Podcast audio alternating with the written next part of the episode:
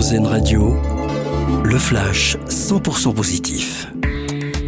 Bonjour à tous. Protéger les forêts tropicales, c'est l'objectif du One Forest Summit, un sommet qui a lieu en ce moment au Gabon, à Libreville.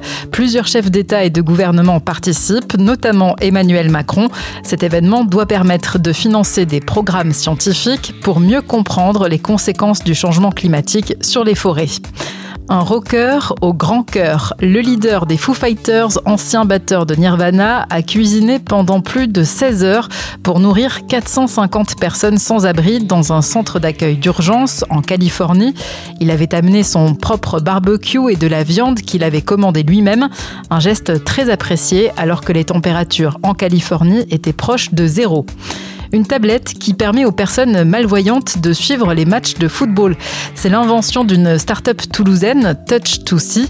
Les doigts des supporters sont placés sur une pièce représentant le ballon en mouvement et la tablette reproduit exactement toute l'action. Grâce aux vibrations, la personne comprend ce qu'il se passe sur le terrain.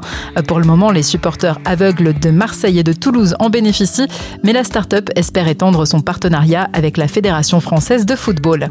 Et puis les victoires de la musique classique hier soir, c'est le chorégraphe Mehdi Kerkouche qui a signé l'ouverture avec sa troupe et une dizaine d'enfants. Le pianiste Bertrand Chamaillou a été sacré soliste instrumental. Bonne matinée à l'écoute d'Airzen Radio.